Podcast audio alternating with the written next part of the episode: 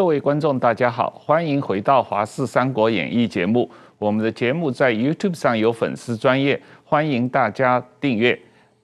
我们今天特别高兴，请到了吴尔凯西先生来上我们的节目，来谈一谈裴洛西议长访台的意义和美国对中国对台湾政策的可能的改变。呃，凯西你好。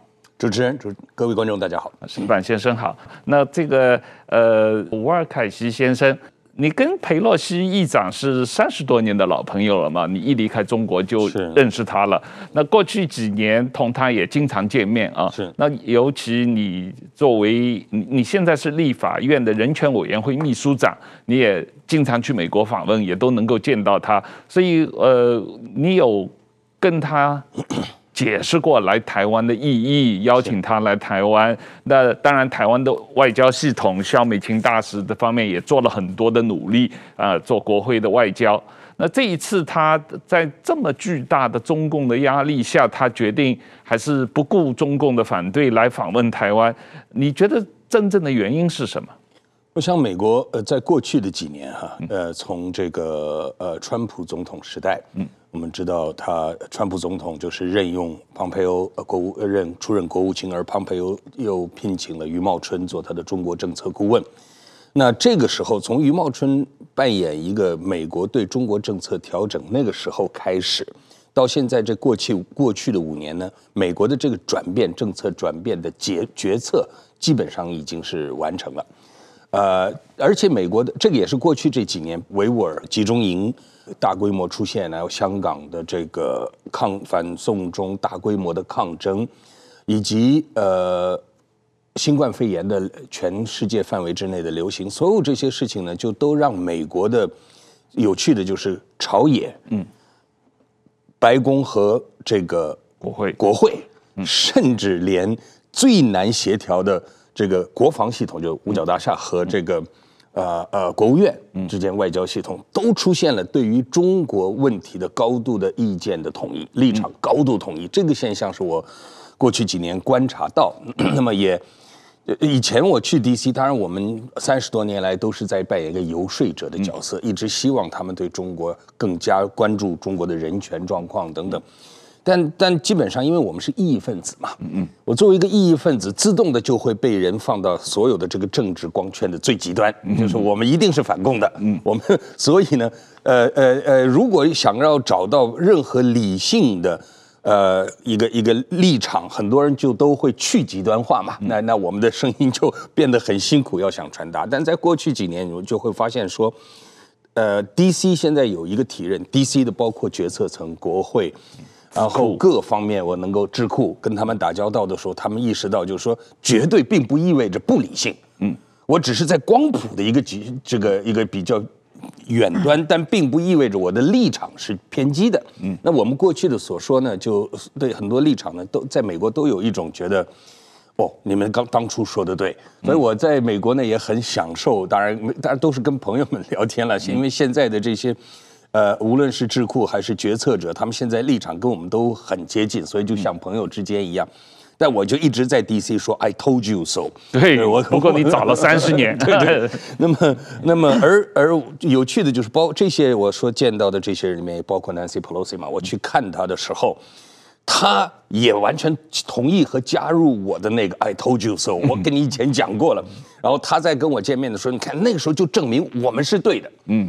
就是过去三十年以来，我们对我们对过美国过去三十年以来的这样的一个绥靖政策的批判，嗯，他说对呀，证明我们当时是对的。那我们是这个时候，他跟我变成是同一方向，但实际上我们是要游说美国政府。那么过去这五年，我到 DC，我发现一个很奇妙也很舒服的一个现象，嗯。我们英文讲就是说，it's all ear，都是耳朵。嗯，什么意思？就我讲的话，大家都爱听。嗯，就我们大家都很高度认同。嗯，然后这这在美国啊，美国现在这这个国这个社会呢，是进入从内战，美国内战，十九世纪内战以来最对立的状态。嗯。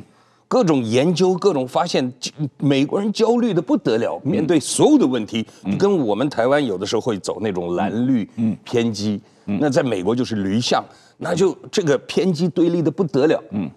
除了对中国的立场。嗯，所以这个这样的一件事情发生了以后，我觉得 Nancy Pelosi 的到访终于决定来台湾呢，嗯，是一个自然发生的一件事。我在去年九月份跟 Nancy Pelosi 见面的时候，当然也也发出了邀请，虽然我呃这个呃呃职位啊这个。都远低于他真正应该发出邀请，是我们我们政府、我们的这个总统、我们的立法院院长。嗯，那也呃，院长在我去跟佩洛西见面之前，我也跟院长报告，那院长说当然，请你帮我转达。那所以，我也都我们都转达的时候，但我觉得在那场会面的时候，我就有了一个感觉，就是，呃，现在请他邀请他来台湾这件事变得是一个很自然的事情。嗯，你该来了。然后他的反应应该也是，嗯嗯嗯，好像应该是，嗯但是过去你要知道，邀访任何人来台湾是多么的艰困的一件事情。我们的外交在外的同仁一做事情都很辛苦，但是。去年九月份在跟他见面的时候的那个语境啊，嗯，你能感觉得出来。比方说，我说，哎，你这个维吾尔的劳工法案，你要赶紧通过呀！你这个已经在你桌子压了很久，嗯，应该要，我们一定要帮忙。嗯，这香港你要表述更更大的立场，没错，我们绝对跟香港人站在一起。嗯，你该来台湾了，yes，台湾在我心中是一直是很特殊一块。嗯，所以那个谈话过程之中。就让我觉得这件事情很有可能，嗯，可以达成，就是他来台湾，嗯，从去年九月份，然后结果四月份要来嘛，嗯，那四月份要来，可惜没能成行，是因为他确诊了，嗯，当时就有很多人说，这个确诊是真的假的呀？嗯，这个是不是中国压力大了以后，他们又一个确诊，刚好就解套，不用来台湾了？当时我呃跟议长办公室有联络的时候，我就说，我要，我听说你确诊了，嗯。保重身体，希望你早日康复。康复之后要赶紧安排再来，你 因为现在你要是不来的话，这个问题这个给人造成的误解太严重。所以，当我觉得 呃，在这样的一个大环境之下，美国呃，在按照他们的解释，这还是一中框架之内哦。嗯，就是我们的美国来台湾的这个人是在美国。重要的不得了的一个人，他你很多人说他是哇，他什么宪法规定第二顺位，对这些之外，就除了拜登能选上总统，他是民主党党魁啊。嗯。很多人说他是第三号人物，实际上我认为他是第二号人物，他的影响力要比贺锦丽大多了。嗯，他是众议院议长，贺锦丽只是因为副总统，嗯，还和和兼任这个参议院的议长的这样的一个角色，但实际上他是美国第二重要的人物。嗯，但是美国拜登总统还是说，这还是符合一个中国框架。嗯嗯，那这句话其实我个人觉得更精彩。嗯，因为等于是说，从今以后，什么叫符合一中框架？我们美国说了算。嗯。那我就说这个就是没有改变。我跟习近平见面说什么也没改变，你不要单方改变。我们这边没改变，怎么会没改变？这么大的改变发生了，这个改变叫做没有改变。嗯，这个是美国现在的立场。我觉得这个 这个是一个最值得观察的一个一个一个结果。嗯，是是，确实是啊。这个佩洛西这个人个人的意志是极为坚定的。那石板先生，你觉得他顶住了中国的这次压力啊？给美国的盟友，包括台湾、日本啊，也包括这个对手中国，发出了一个什么样的信号？我觉得这次确实是等于说日本现在压力很大了，就是说日本的国日本基本上它是有和平宪法，二战的时候这个历史错误，所以说呢，它尽量的做事低调，尽量不要挑战。但是说现在整个日本的舆论就是说，美国这个佩洛西已经顶着中国压力去了，那么日本是不是要屈服中国的压力？这一点的话，我想日本的政治人物他们每个人也也要面对这个问题。另外一个，刚才这个开西讲的这个，当年在美国去游说，其实我有类似的经历。我在大概在两千零二年左右，就是当记者，一开始发表中国的文章。当然，我是一直鼓吹民主，对中国共产党独裁一直采有批评的态度。刚开始我在日本是少数，嗯，所以说我去被请去演讲的时候，那主持人都要说这个石板先生的意见是比较偏激的，大家听听就好，可以作为经投资中国做一个这个一个考参考。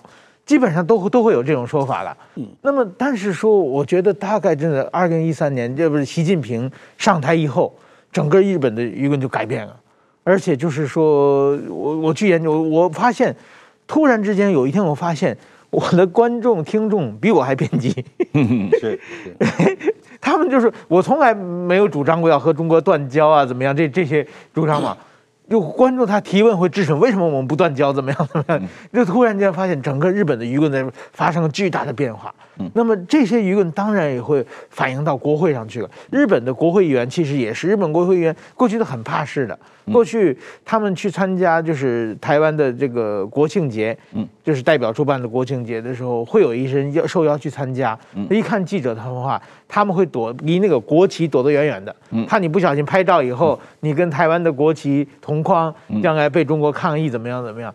现在根本大家都不在乎了。我觉得这几年这个国际变化非常非常大。这个我觉得，而且一个中国，这个是中国叫一个中国原则嘛，嗯，那美国叫一个中国的政策嘛，对。其实像日本这些国家，他们过去都是采取，我也不说怎么样嘛，反正一个中国就是。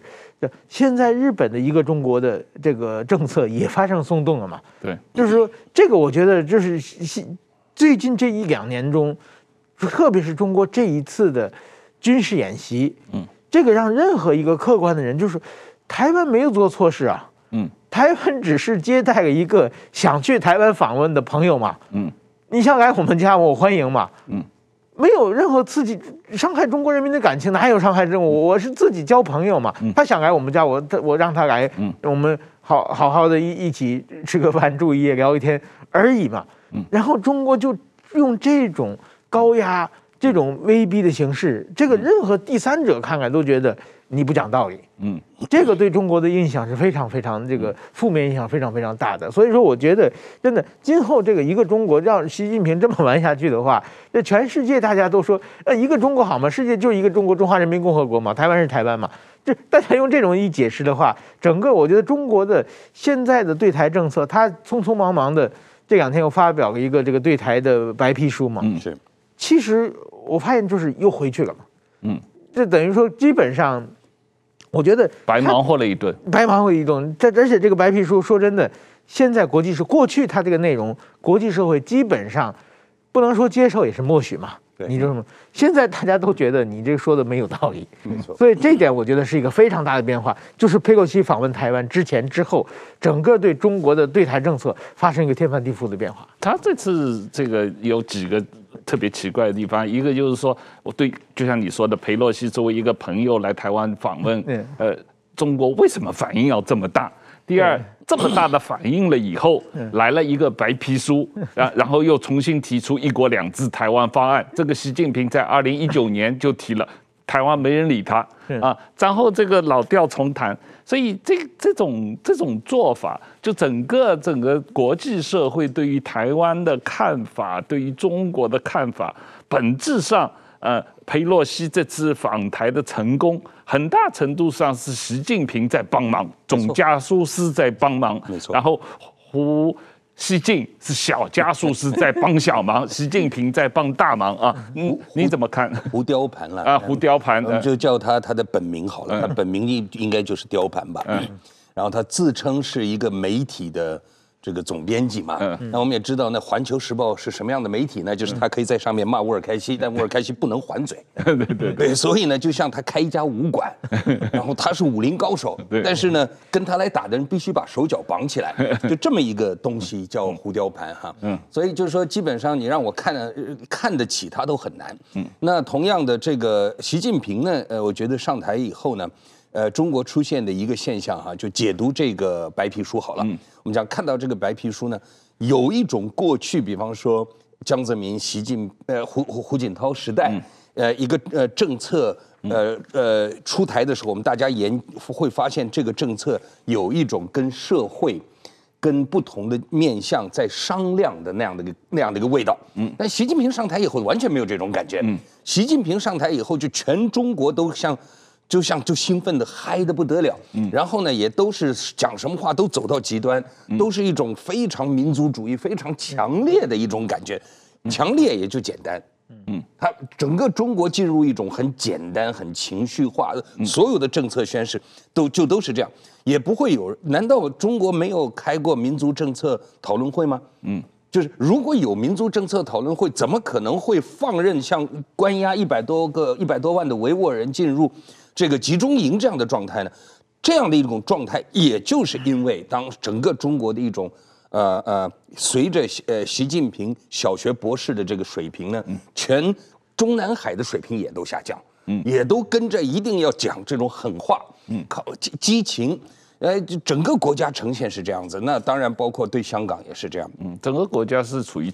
躁郁症的状态，对对对对对，所以这个呃，赵立坚不是最近得了躁郁症嘛？啊，说他打老婆什么的，得了躁郁症，他已经十天没有来开记者招待会了嘛？啊，那这个，但这种的结果呢，是有一个好处，当然就我们我们我们调侃他说习总帮大忙，习总帮的最主要的大忙呢，是让季辛吉主义嗯，在美国彻底失去了这个立场，即使在这个呃呃。川普，我不想说是川普时代，因为其实川普不在乎中国，他他他只是要强调美 America first。嗯嗯。而像余茂春、蓬佩奥这样的人，就利用嗯 Trump 这个人说，呃，我我给你推出一个中对中国强硬的政策，正体现你的 America first。嗯。那 Trump 这个人刚好本来对过去的政策也不满，对华盛顿、对国务院的那些。我们叫拥抱拥抱熊猫派哈，这些就是很基辛族、基辛吉的徒子徒孙们。本来川普也看不上他们嘛，所以哎，新的政策一出来的时候呢，那就可以被接受。川普就说好，那我们就来推动。那推动的时候，马上就有阻力。呃，华府那边一百多个人联名在《华盛顿邮报》说中国不是我们的敌人，一百多个人联名写一篇文章，然后结果当然这就是阻力嘛，因为基辛吉主义。呃，他是让一大堆人是蒙其利的，就像基辛基本人，他开一个叫做 Kissinger and Associate，他要去收一百万美金，你才能跟那叫 retainer 费基本签约金呢。是，你跟这样签约，他带你去进中国市场。然后 Kissinger 本人现在变成了，嗯，他是过去几十年美国对中国友好的这样政策的。这个擘画者，他是一个这个最早的规划者，他变成中国最友好的客人。嗯，这件事儿，我就到我 DC 的时候，我就说，你们的中国政策的设计者是中国最好的客人。嗯，这件事你们不觉得荒唐吗？嗯，那那本来就是一定当我这么一讲，大家会觉得的确荒唐。嗯，但是基辛吉主义的徒子徒孙们还在国务院有占占有相当大的一个一个一分量影响力，他们会。说这个就是我中国在崛起，我们是不是美国应该跟带着他，嗯，一起走向我们的那个世界格局？嗯，结果没想到 最好玩的就是，当川普落选，嗯，拜登上选，嗯，然后呢，呃，这个时候呢，啊，中国乐坏了，我们受了这个好几年的这余茂春的鸟气。然后我们把余茂春宣布为汉奸，把他的名字从他的中学的那个墙上给刻除掉，这是共产党的一个特别中二的一个一个一个一种表现哈。那但是比中二更厉害的是小四的水平的呢，是杨洁篪和王毅，嗯，去这个呃呃阿拉斯加跟新任的美国国务卿布林肯见面的时候，把他说我们中国人不吃这一套。就是过去几年的这个，呃，川普给给他们，他们觉得受的气，他要在布林肯身上找回来。嗯，当着全世界媒体的面，当着全世界对，指着他鼻子大骂一顿啊！中国的粉红五毛乐坏了，当天比中国五毛粉红更乐的是我呀！我一看这个事儿，我们以后在在美国要想游说美国放弃你过去的错误的绥靖政策，中国帮我们开了道。杨洁篪、王毅帮我们解决了华府的那些保守的基辛吉徒子徒孙们的那个那种那种保守的反抗力量。嗯，果然从那之后，华府再也听不到就是一这个捍卫 Kissingerism 的这个声音。因还有就是说，美国的企业。我们呃，美国的比方说传统企业好了，传统企业是共和党的主要的支持的，这个是来自于传统企业，所以这些传统企业也一直希望呢，中国的这个市场能够让帮他们赚钱，所以他们也希望跟中国一直长期是个友好的政策。所以过去在小布什时代的时候，想对中国强硬的时候，他们说我们还是要跟中国做生意，但没想到呢。你知道传统企业有个特色，他们通常利润会比较低，嗯，他们就是产业巨巨大无比，但但是因为那个利润率低，嗯，他们对于竞争很在意。中国进了 WTO，想进所有 WTO 给他们开创的新的市场，却不遵守这些规则，自己的市场守得很严，然后到最后这些大企业说，我们本来希望你高速的经济发展，嗯，因此我们按住我们支持的。这个呃呃政治人物，共和党不要一天到晚讲什么人权不人权，但是结果没想到你们站起来以后耍赖，经济上我们你们我们本来利润就低，你们还用你们的这种市场隔绝来跟我们竞争，嗯，所以这些企业的支持转向在川普时代很明显。嗯，那这个发生了以后，共和党的现在的立场又回到愿意回到过去的反共啊，嗯，过去的啊，然后尤其是这个呃呃，比方说对宗教自由这件事情，共和党比起民主党可能更在意一些。嗯，那但宗教自由的情形就是，那刚好共产党在这方面不无论是对法轮功，或者是对新疆维吾尔人的这个伊斯兰教的迫害，以及以及对中国几千万新兴的这种家庭教会基督教的这个迫害，都让这些传统的。选民，共和党的这些选民呢，就会来指责，就要选民就影响政策。那这个共产党常常讲一句话说，说你们美国的做法伤害了中国人民的感情。中国人，中国这些共产党什么时候在乎过中国老百姓的感情啊？中国老百姓叫韭菜，割一茬割一茬的。但美国老百姓的感情是不能乱伤害的。嗯，你伤害了美国老百姓的感情的时候，嗯，美国人会要求他选出来的议员根据他的感情来调整他的政策。嗯，所以当中国真的在各种各样的方法蛮横，过去养成了这个几千年的文明古国，古国现在变成一个是如此霸道蛮横，而且不讲理到一个就我就这样你怎么样的一种流氓嘴脸，连政府是这样子，老百姓也是这样子，粉红五毛全是这样子的时候。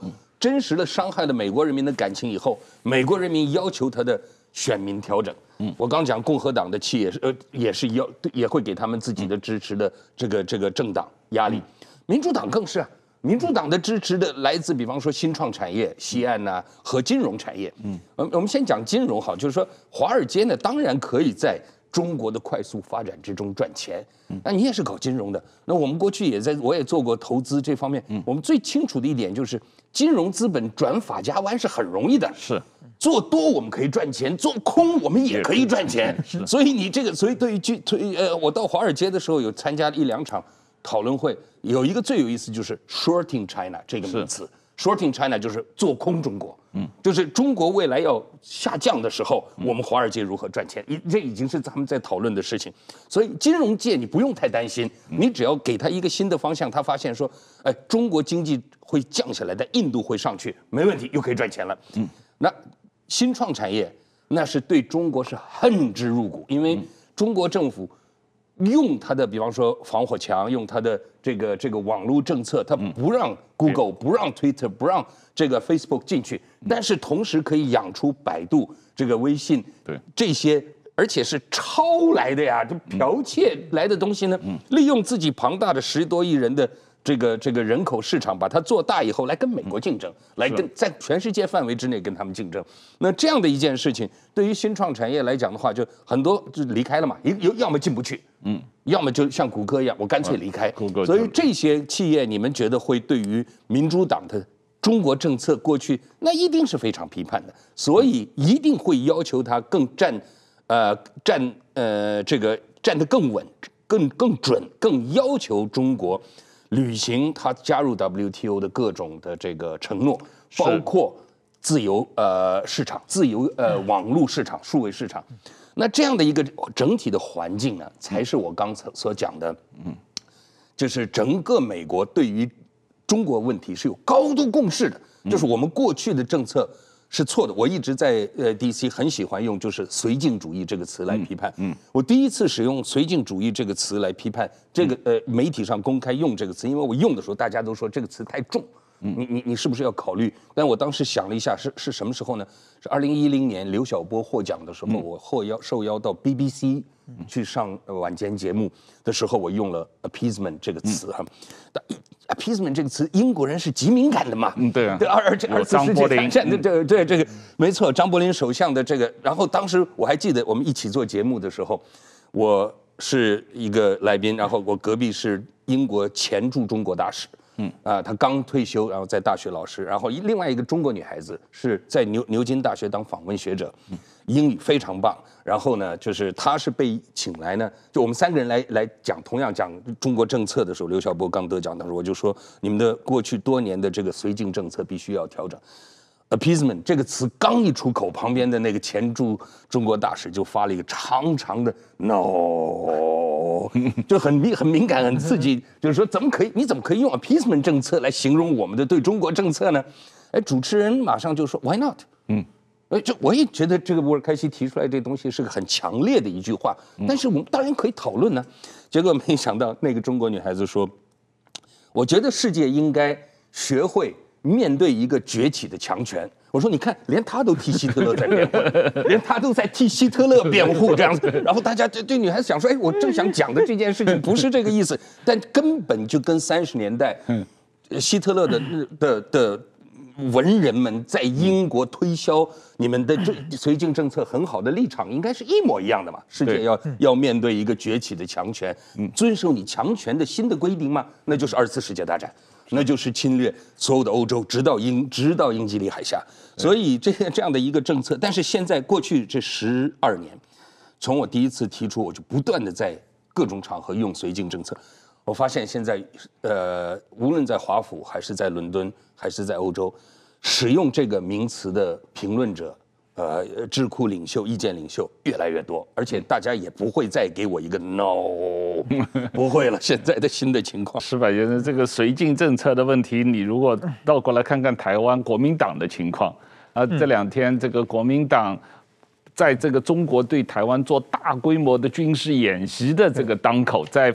发表这个呃台湾问题白皮书的当天啊，国民党竟然有这个国民党副主席夏立言带领一个国民党的代表团，嗯，去中国访问，嗯，这不是一种绥靖政策的表现吗？这这应该是属于投降政策啊！这个很多人比绥靖还严重。对，当年张治中、邵力子他们去北京谈判也是这样嘛，嗯，谈判完了就不回来了。就是我觉得国民党最大问题是分不清敌友啊。嗯，其实是我觉得现在全世界。对于中国的这种霸权，大家的态度就是说已经很明显了嘛。全世界主要国家现在动不动的七大工业国，嗯，集体的发表声明，这是过去很少见的嘛。尤其对台湾问题，历史上从来没有过。对，最近是已经变成常态了嘛。就是我觉得这这这种事情，为什么国民党看不到？你到底去你选择站在哪一边嘛？这个我觉得是一个，我觉得中国其实刚才讲。中国其实中国的行动，刚才讲说又又是中二又是小四，确实是很好判读的。嗯，就是说你看到这次他佩洛西来之前，嗯，把所有狠话都放出来了，我们要半飞要击落，对，讲半天，然后来的时候假装看看不到嘛，嗯，然后佩洛西在台湾八月二号八月到到八月三号在在台湾嘛，嗯，八月三号他去见大家就见嘛。你那个时候如果当天发动军演的话，佩洛西可能走不了啊。嗯，你只要把空域一封锁，我说我这个你你只要飞机飞起来，我就可能打下来，就那么佩佩洛西困在台湾嘛。嗯，他不敢动啊。等佩洛西安全的到了首尔之后，第二天开始我军事演习，就很明显，他这个我们就小的时候看到那个小流氓啊。嗯。自己吹牛吹得很厉害，但一旦碰到很凶的人的话，马上装得特别老实。你等着，你等着，我去回家叫人，就是那种感觉。对，然后等那大流氓走了以后，马上又开始这样。这个明显就是大家说，这一掐脖子就装死，嗯、一松手就吹牛。嗯、这这个国民党的想法，我其实过去的一段年呢，虽然我我比方说我我现在就任立法院人权委员会，是由呃国会的最大党。来任命，我本人是无党籍哈，嗯，但是那是由民进有国会第一大党来任命的嘛，所以呢，呃呃，从这个意义上来，很多人会觉得我是不是偏绿，嗯，那那当然被他们任命，您说偏可能有点偏，但我其实一直很希望台湾有一个健康的、强大的反对党，理性的反对党。所以过去我的在我的专栏文章之中，很多文章你会看到我是在对国民党苦口婆心，嗯，但那个苦口婆心到最后变成我自己很好笑。就变得就是你你你刚苦口婆心完，他下一个动作比你前面讲的那个还要就全应对了那种感觉。嗯，国民党觉得他们要想胜选，他们唯一能推销的东西是两岸关系缓和的红利。嗯，就是因为我你你只要把票投给我，那我就可以让两岸可以做生意，可以比比过去好。那但这件事情必须建立在共产党也买你的账，而且帮你维系。而且台湾人呢也可以接受，嗯，比方说那呃比比方说 这个呃民进党一上台，嗯，共共产党就说那我们就这个取消这个呃自由行，对，这个意思呢，这个时候国民党你不能弹官相庆啊，因为这个实际是这我们如果倒回几年前，大概二零一六年这个呃蔡英文第一次当选总统，是在选举结束，不是说他五二零就任的时候，嗯，共产党说停止这个呃自由团自由行来台湾的，是在选举结束，嗯。嗯，所以共产党惩罚的不是民进党，共产党惩罚的是台湾选民，是。你你要敢选我不同意的这个民进党的，那我到最后就要惩罚你，惩罚你台湾人。那当然了，顺便的惩罚台湾人的结果是我们很多中国人不能自由行去。那我们中国人是韭菜，我随便割一割无所谓。但我惩罚的就是你不能够赚到他们的这些钱。如果国民党在这个时候弹官相庆站出来说：“你看吧，你看吧，票投给我多好”，会让台湾选民很反感。就就。毕竟你国民党是一个民主政党，你需要靠选民才能重回执政的话，你怎么可以完全不管选民，然后不断的就推销一个你过去这么多年都推销不出去的一个，就是你们把票投给我，我就可以给你们带来和平这样的一个，这个是推销不出去的。有多少次的大个，包括太阳花等等，都是再再的证明你这个政策是推销不出去的。难道你？还是看不到，然后或者说你国民党只有这么一个政策，嗯，你你真的实在翻你自己的这个这个老底，找不到任何别的东西可以卖，回过头来我只能还来卖这个，那那你的问题就严重多了。那年轻人也，台湾的年轻的从政党员，就蒋万安这样的人，应该会觉得我们应该拿出新的东西来卖。那在这种情况之下，夏立言还跑去北京，这等于是有点坐实了台湾人。对，嗯，国民党是第五纵队的这样的一个一个一个怀疑，本来是怀疑，那你说没问题没问题，所以国民党一而再再而三的这个，这不是秀底线，这是扩充底线的，这个是让我觉得这个很厉害的一个一个一一个现象。我我觉得就是说啊，就是统派，他他有很多统派，比如说前不久那个捐款三十亿的曹兴诚先生，应该广义他也属于统派嘛，就是统派有两种啊，一种是我们过去统他们嘛，两讲是。时代留下来嘛，这个台湾人可以接受嘛。嗯，你过去捅他们的话，我们的生活方式不用改变嘛。嗯，然后第二种统派是他们过来捅我们。嗯，这个台湾人绝对不能接受嘛。是，我捅完以后，我们就变成香港啊，或者比香港人更惨嘛。嗯，那但是说现在这些所谓的统派，他们都是过去想办法 让他们过来捅我们嘛。对，这个我觉得这完全跟台湾主流民背离了。我想如果说现在让 曹兴诚这种想法。在国民党都支持曹曹兴诚先生，是我想在台湾他也还有市场的，对，绝对是有市场的。我们我们保家卫国嘛，捍卫中华民国嘛。嗯哼。但是说国民党现在完全从上到下都没有骨气，大家看到这个曹兴诚呢，都只能批评他。这样的话，其实就把自己要自绝于台湾人民嘛，自己就完全丧失市场了。他们还不知道。呃，我们回过头来再说一下美国对中国的政策。你有我看注意到你脸书上有提到，你觉得这次佩洛西访问 实际上宣示了一个美国对中国政策的马上可能发生的一个比较确定的改变啊。是。然后你认为这个世界会随着美国对中国政策的改变出现一个比较全新的局面。是。可是白宫的发言人这几天是不断重复说，啊，美国的一中政策没有改变。是。到底有没有改变？当然是有改变。比如说，在你说，我我随便举几举一两个小例子好了。就说，我们台湾人以前要去美国申请美国签证的时候，以前是五年签证。那个去的时候，最早啊，我我当时来到台湾拿到台湾的护照以后啊，从台湾要回美国要签证，这是一九九几年的时候。嗯，那签证上面会盖的是，发照发签证地是香港。嗯，更早是马尼拉。嗯，这个很有意思。然后后来呢，就大大就是大大方方说发签发签证就是在台北，这是不是改变？这当然是改变嘛，嗯，对不对？那这个一中框架，但它是不是还是符合一中框架呢？美国人研究了一下说，我们过去吓唬自己，嗯，这个发个台湾的。给台湾人发个签证，我们都还要说是这个是在香港发的，然后那上面写的是发照地是香港，那不可能把你护照寄到香港，一定是在台北发的嘛。那美国后来就调整了以后，发现说，哎，这改变没什么关系。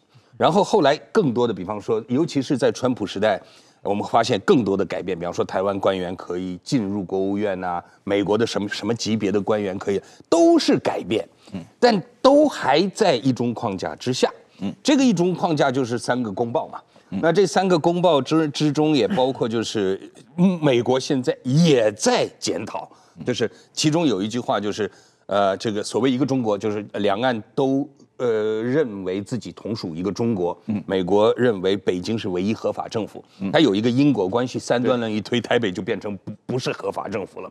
所以当我在 DC，无论是跟这个这个，我想说国会官员还是跟政策面的哈，就是国务院啊等等来讨论的时候，大家都对此感到焦躁。嗯，就是这的确是我们当初所做的一个承诺，所以它是我们美国这样的一个大国跟中国签的公报。那你说这有没有问题？绝对有问题啊。嗯，我说解套在哪里呢？解套在赵立坚呢。嗯，在这个这个汪汪什么那个反正汪文斌，那对对，汪文斌，他们讲他讲说这个中英联合公报是历史文件嘛，对，那就是说这个也就是说历史文件是可以过时的嘛，对，所以他放弃他不履他中国可以不履行跟英国所签订的对香港的承诺。有趣的是这次拜习会，拜登跟习近平聊天的时候，习近平说别忘了你们美国的政治承诺，嗯，你知道哎，在一个两个高峰。两个呃，两个国家的领导人在见面的时候提醒对方，嗯，你要有承诺，就是因为他看到了那个承诺松动的可能性，嗯，而为什么会看到呢？就是美国现过去中国动不动就是压着美国说你这个做法是违背你的政治承诺的，美国也会就很被动。但现在美国是觉得说我干嘛那么被动？是，那我现在可以变被动为主动，我告诉你。这些都是一个中国一中框架之下，我没改，我没一我没改的是一中框架，但一中框架之下的，我从那个九十年代签证发照地改到台北，后来比方说这个呃不断的可能会有新的改变是呃海军陆战队的官员驻 AIT 可以穿军装了，诸如此类的。那这些呃甚至比方说在 DC 还在讨论，就是美国在台协会这个名称会不会改变？是目前为止它是法律。就美国关美国呃美台关系法里边，台台湾关系法里边，呃明确列定了叫美国在台协会，所以它不能改。嗯，但它是法律的意思，就是说国会可以改啊。对，要国你游说国会要比游说呃国务院要容易多了。如果美国哦这是法律啊，那我们改就好了。嗯，因为呃我在这个这个 DC 的时候跟他们讨论这个问题的时候，我是用很重的词，嗯，我说你们的呃台湾关系法是出于好意。嗯，但那个好意到今天，你们用 American Institute in Taiwan 美国在台协会这么一个名称来包装你明明确确的一个政府机构，嗯，那当然，AIT 当然是美国政府所派的嘛，派到台湾来的嘛，当然是跟是就是我们都知道它是政府机构，但你非要说它是民间的，我说 it's dishonest，我说是不诚实的，然后更重要的 disrespectful。嗯，这个是不不够尊重，对对谁不尊重呢？我说既对美国政府的体制不尊重，也对台湾的民主不尊重。嗯所以你说你刚刚问我说这个会不会有一系列的新的政策改变？嗯呃呃，Pelosi 的之行，我觉得是整个美国跟中国进入一个对抗时代的第一次对撞。嗯，那这个对撞发生越早越好。因为中国根本没准备好，中国还误以为我用这个胡雕盘出来骂一骂，说飞机半飞，你 Pelosi 就可以吓回去了，这是他的误会。那你说他到最后愤怒拍桌子，我军演，嗯，我来吓唬你，军演是什么呀？就是演习嘛，对不对？好像中国还不能叫习了哈，这个要叫演训了，就不能叫演习，只能叫演训。对，有有名字忌讳这样。但是演习是什么概念呢？就是说我本来说好我要揍你，嗯，你要是你。你王浩要请石板到你家吃饭，我就揍你。嗯，结果你真请了。嗯，那我就去健身房练练肌肉。就就是这么一个演，这个演训实际上就是这么回事嘛。然后大家很紧张，全世界都很紧张。这些天大家说这是不是要打起来？我说 No，it's exercise。我说中国最希望做的事情呢，是用这个演习也罢，演训也罢，来达成最好让台湾人害怕。是。他实际上并不是真的有什么军事行动，他并没有准备好有这样的事情，所以他是在 spreading fear，他是在呃扩呃他是在扩散恐惧。是，我说你们这些外国媒体不要帮他的忙，你们不要在报道这个事情的时候把它无限的呃夸大。台湾人，我可以告诉你们，八月就是演习那几天，台湾最大的新闻。因为刚好赶上七夕情人节，饭店位子很难订，然后第二天又是父亲节，饭店位子很难订。对，这个是台湾我周围的朋友都在讨论的话题。你们在那边不断的就是离隔得很远呢，从伦敦，从这个从这个美国打电话来访问我的时候，就是一副那种是不是你们那边都要打起来了？我说你们在扩，你们在帮习近平一个扩散恐惧这样的一个动作。但是即使如此，首先这不应该，你们不应该帮习近平做这件事。其次呢？不会有什么效果，那个恐惧呢，就是你你们想吓唬到底是谁嘛？你就一最应该恐惧，感觉恐惧是台湾人，但台湾人完全不不恐惧。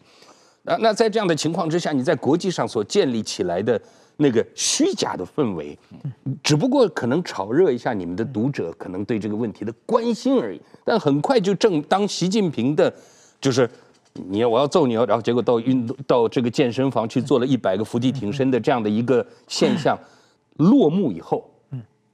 中国还是会退回到红线之之后，然后呢，你说就就说什么常态化等等这些事情，也就意味着和平机会越越来越渺茫嘛。但是那非和平，就像这个白皮书里边提到的非和平可能性啊、方案等等，我怎么读这本白皮书，我都没有发现非和平方案的任何具体的一一一一个一个一个政策方向，是说来就是吓唬人的。所以台湾被吓了七十年了，我们刚好对于吓唬人这件事情呢，呃，有充分的心理准备。所以如果也有一定的效果是吧？日本吓到了。对啊，我就说也很好。他打个不日，他他说五颗导弹打到了日本的。中国说发射了十六枚嘛。对。台湾说观测到了十一枚，日本说观测到了九枚。嗯。这个为什么观测到九枚？因为地球是圆的，雷达波是直的。是。它太这边的日本看不到，日本有和平宪法。是。只要跟自己没关系，他看不到嘛。对。但是日本很紧张。对。日本第一个觉得。台跟日本有关系啊，因为日本可只是看到了九枚啊，其中五枚打到日本的这个专属经济区了。那日本想到底在打谁啊？主要在打我啊，对啊，过半数了嘛。这是第一个。第二个呢，日本觉得我跟台湾没有经经这个安保对话嘛，嗯，国防上我们没有消息啊，嗯，所以说日本一。看台湾十一枚，日本九枚。日本先问美国啊，嗯，说这个到底是几枚啊？你问，帮我问问。嗯，就是说等于说要中中间传话嘛，所以日本感到很被动。这第一点，日本说要把这个怎么说呢？跟台湾的这个国防对话展开，这这是日本当然要做的嘛。以后我们要直直接问嘛，比较快。第二个，日本国内就说我们的和平宪法是不是现在都欺负到我们头上去了？专属经济区的日本的渔船可能在那里打鱼嘛？是。如果万一打仗，这这怎么？这这个对日本冲击很大，所以日本可能修改宪法。说我说现在幸亏是日本是一个战后是一个非常老实的国家了。如果是八十年前，这日中大战就打起来了，对不对？所以说，我觉得这一次对日本的修改宪法各方面的，安倍首相一辈子想做的事情，靠中国的帮忙，就是台湾没被没被吓到，日本紧张起来了，可能会推动宪法。所以说，我觉得这一点的话，就是中国他这个穷兵黩武啊，其实最后对中国是越来越不利的。在这个呃宣布的这个呃军事演习区域，竟然没有考虑到他跨越了日本的专属经济区啊。然后我觉得这个是日本抗议嘛，日本当然是抗议嘛。然后他说的是我们那个没有划界，嗯。他这个这完全是 强词夺理，这 跟流氓一样。就是那段那个日本的专属经济区是国际法规定的，十二海里是领海，然后两百海里是专属经济区，不是划界不划界，跟你划界不划界一点关系也没有。是，他说那个那那那那个地方中日没有划界，所以不算日本专机这个专属经济区，公然就无视于国际法。所以说，我觉得他这套说法更让日本人生气。如果说你不好意思打错了、打偏了，这个还可以有情可原嘛？那你下次小心点。我们这会话结束了嘛？我没打错，嗯，没打错，你不能抗议。没打错，你什么意思？那下次你还打，对不对？所以说，我觉得这这个中国这种这种这个战狼化、战狼化的话，确实是把日本没把台湾人吓到，把日本人吓到了。中国的战狼化这件事情啊，这个是让呃国际社会。要调整其对中国绥靖政策，帮最大忙的是这些人。是，那美国我刚解释了，就是花了美国大船转弯慢呐，你而且要改变对中国几十年的这种绥靖政策，他要付出很大代价的。嗯，没有，就是你说我我跟他们，我当时我在美国游说他们的时候是说，你现在不愿意付这个代价，将来付的代价必定更大。嗯，这句话他们听得懂，但是做决策的人还是在想着，我现在要付的这个代价，可能就直接就意味着选票啊。所以要想让美国做转弯，本来就是很困难的事情。我需要大量的游说，还好就是在中国这个问题上，呃呃，就是大企业和新创企业各方面都有一个一定的立场，导致美国有一个基本的条件可以转变。但要想转变，第一代价大，而且转变的过程之中可能有互撞的那个危险。但是我当时也是说，是有危险，转变一定有危险。但是不转变，你跟你给习近平传达错误信息，认为。美国是害怕中国的，那个危险更大，所以到今天呢，我就觉得习近平、胡雕盘这些人就能够让帮着，甚至欧洲都能够有清楚的一个调整，说哦，中国这个政府呢，呃呃，不仅是这个中二小四，更重要的是，它始终不可能变成我们可以坐下来讲理的。呃，一个国际秩序之中负责任的这一方的这样的一个可能性没有。如果真的没有，而且他们让我们的选民，让日本人，呃，by the way，八十年前我们正在打，这个这个日本人，呃呃，突然觉得说，哎，日本人，我也同意你的分析啊，是怕是保守，然后基本上来讲，就是又再加上过去的这个二战的呃这个这个历史背景，对于中国问题呢，日本人。无论是这个这个呃政治人物或者普通老百姓，心态上就都是属于我们应该保守一点，我们应该忍让一点这样的一个态度。我去日本多次都会对这个事情感觉很沮丧的。很好，那以后大概这个问题就解决了。这个日本人民，我相信你们的和平宪法要修改啊等等这些就不不会不会成问题了。那么呃嗯台日之间的安保对话也不会有问题了。这些事情就都呃感谢中国，呃呃这个战狼型的一种一种整体国家的状态，就不光是不光是外交部的几个发言人是战狼，中央电视台也是战狼，粉红五毛也是战狼，糟糕的可能就是习近平旁边给他出主意的人也是这种战狼的心态，没有任何一个人坐下来说，哎，咱们冷静来考虑一下，美国对中国的政策如果调整，我们中国要如何应应？我们如何能够找到其中？没有人这么讨论，全都在拍桌子，全都在那边这个这个呃呃呃，就是武装统一台湾。就就像你讲的，佩洛西来台湾，然后你说我要打台湾，你不是应该去打美国吗？对不对？你是不是要去？你应该的是到关岛旁边去进行军演，而不是在台湾海峡嘛？但这样的一个做法呢，就凸显的中国的蛮横霸道不合理呢，帮助了。呃，我刚才就是我们要几十年很想很希望国际社会，尤其西方民主国家，放弃对中国的绥靖政策，而调整成为以人权、以民主、以自由作为一个核心价值的对中国的对抗政策。这个这样的一个转变，呃呃，我我在我看来是必然会发生的。最后一个就是这一次中共对美国外交的一个大失败啊，嗯，这个。就你看来，会不会影响到习近平在党内和国内的领导威信？特别是这两天公布的对台湾问题的白皮书，似乎又走回到呃打台湾不如买台湾的这个路线啊。因为中共对台湾的政策从来都是文攻武赫两手准备嘛啊，或者是呃买台湾不如打台湾，或者打台湾不如买台湾。那打了台湾一顿以后，发觉没效果，现在又回去来想办法买台湾，这个。你觉得这个中共对台湾的政策也会随着这一次军演以后没有效果，又重新调整回去吗？我觉得习近平的威信会大受影响，这个而且已经看到了各种各样的，对国内小粉红都暴动了。对 对，而且而而且我反就我常常开玩笑说，反小粉红现在把解放军给动员起来去包围中南海，要求他武统台湾还比较快一点。是这个，但基本上来讲，文攻和武赫两手政策，在过去习近平时代呢，都发现是错，都发现是失败的。嗯。那你又不断的用民族主义来过去来变来巩固你的权力核心，导致的结果呢？大家不断的就是反美，中国反美情绪大概全是就是几十年以来最高，中华人民共和国这个建国几十年以来最高是现在。那反美必然带动的是所谓反台或者就是呃呃这样的一个一个一个心态。你把这样的一个心态火给着点着了的原因，就是因为你。强调民族主义，你要靠民族主义来解决你的问题，然后这时候美国说好，我调整政策，我来跟你对抗的时候，你又没准备好，你文攻也没有用，武吓也没有用的时候，所以在中国网络上现在看到各种各样对习近平的那种呃声音。